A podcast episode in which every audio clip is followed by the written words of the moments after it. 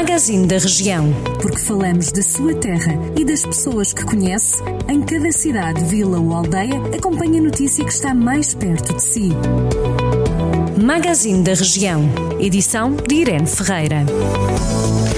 No magazine desta segunda-feira, damos-lhe conta do anúncio do Centro Hospitalar Tondela Viseu, que pretende contratar mais 18 profissionais de saúde para reforçar a área dedicada à Covid-19 e também outras enfermarias, numa altura em que os dois surtos no Hospital Santo António, que atingiu mais de 30 pessoas, segundo o hospital, está controlado. Segundo a administração do Centro Hospitalar, o reforço será constituído por 12 enfermeiros e 6 operacionais que vão integrar as áreas Covid e também outros serviços mais necessitados. Há vários dias que as pessoas com ou mais de 65 anos estão sem acesso às vacinas contra a gripe no Conselho de Castro Daire. A Câmara Municipal, em conjunto com o Centro de Saúde Local, tinha uma carrinha que se deslocava às diversas freguesias para que os utentes pudessem ser vacinados. A unidade móvel está nesta altura parada desde que acabaram as vacinas.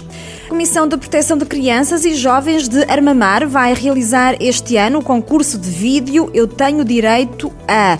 O objetivo passa por refletir sobre a problemática da valorização e respeito dos direitos das crianças e jovens e também sensibilizar para a respectiva importância usando uma dinâmica digital. O evento pretende também assinalar os 31 anos da Convenção Internacional dos Direitos da Criança e também o Dia Internacional dos Direitos da Criança, comemorado a 20 de novembro, data em que vão ser conhecidos os vencedores deste concurso.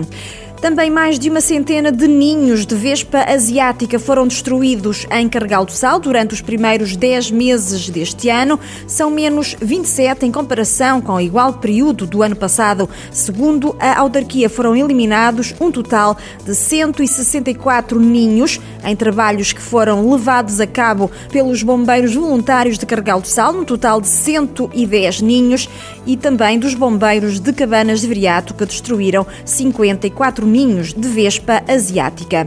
Por Moimenta da Beira, o presidente da Câmara, José Eduardo Ferreira, pediu ao governo mais medidas para ajudar o setor da restauração face ao recolhimento obrigatório dos fins de semana. O autarca exige soluções para minimizar os efeitos das medidas mais restritivas.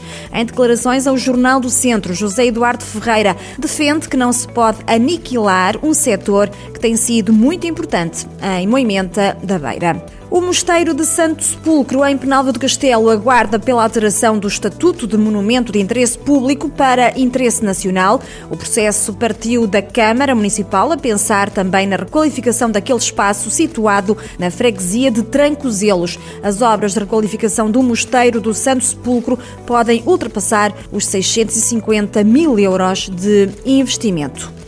Por São Pedro do Sul, a Câmara vai avançar com o projeto da nova central de caminhonagem entre o Centro de Saúde e o Parque da Cidade. A candidatura aos fundos comunitários já foi aprovada e o concurso público para a adjudicação foi lançado. Segundo a autarquia de São Pedro do Sul, a nova central intermodal de transportes vai representar um investimento de cerca de 840 mil euros, cofinanciado a 85% por fundos comunitários, tendo um prazo de execução de 270 dias, ou seja, cerca de um ano. Estes são alguns dos assuntos que também pode encontrar em jornaldocentro.pt.